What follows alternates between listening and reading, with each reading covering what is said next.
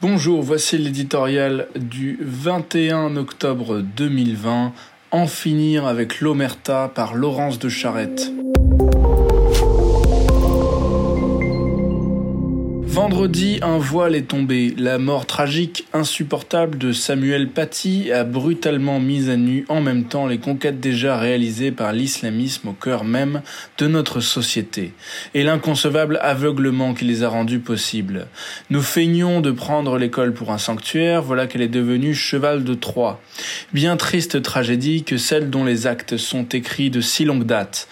Quelques mois après les attaques du 11 septembre, en 2002, les professeurs de banlieue n'ont-ils pas déjà raconté dans le détail l'antisémitisme, le racisme, le sexisme déferlant dans leur classe? Nombreux sont ceux qui se souviennent du titre de leur témoignage collectif, Les territoires perdus de la République. Mais qui a pris en compte le cri d'alarme qu'il contenait? Une poignée d'années plus tard, ce sont les inspecteurs généraux cette fois qui prennent la plume. Emmenés par Jean-Pierre Aubin, ils décrivent combien il est devenu difficile d'enseigner quand l'obscurantisme, la violence et l'inculture se sont emparés des cerveaux. Mais qui s'en soucie? Le rapport décrit si bien l'embarras, l'évitement ou la peur qui saisit les adultes devant l'offensive islamiste qu'il finit dans les limbes de l'éducation nationale.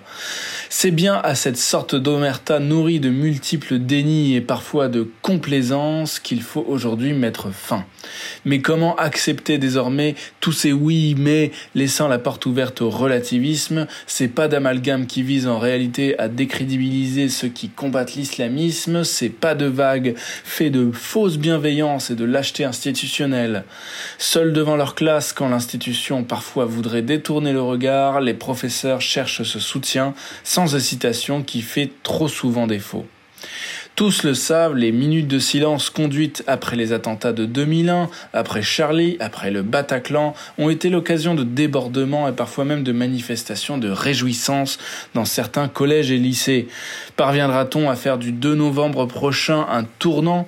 Gageons qu'après la mort de Samuel Paty, ce professeur qui voulait tant élever les esprits commence l'impérative reconquête de l'école.